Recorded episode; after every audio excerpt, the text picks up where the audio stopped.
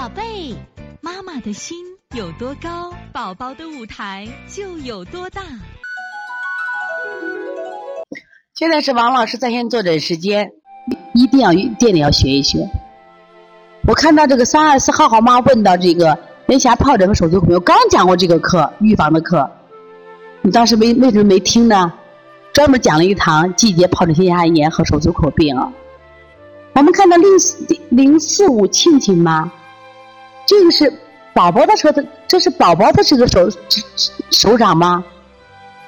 我遇到两个宝宝的手很粗糙，一个五岁，一个两岁，妈妈都说生下来就会的，家族就会这样，长大就好了，这是怎么回事？要怎样改善？其实呢，呃，这样的这个情况呢，我们也见过，但是没有那么严重。这两天我调的小金宝就这样的情况，他手干，手纹多。实际上，我们讲这个人的皮肤，肺主皮毛，是肺的宣发不够好。你多调调肺经。那么第一个怎么调？就是我刚才讲那个被子、裤子擦。还有一个，你回去百度一下这个，我们人体就成年人穴有个肺经，就在手臂上，你可以经常做按摩。包括我们手指的肺经，你经常多给孩子做一下，多做一下，他会有很好的表现啊。对孩子这个手。这个手掌，另外一项还有这种孩子他不出汗，汗为心之液，经常揉一下我们背部的心腧穴会好一点啊。好，这节课我们又到说该说再见的时候了。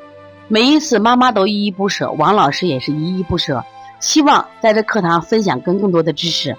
但是呢，时间是有限的，但是我想学习是无限，所以从现在开始学习小儿推拿，从现在开始学习正确的育儿理念，一点都不晚。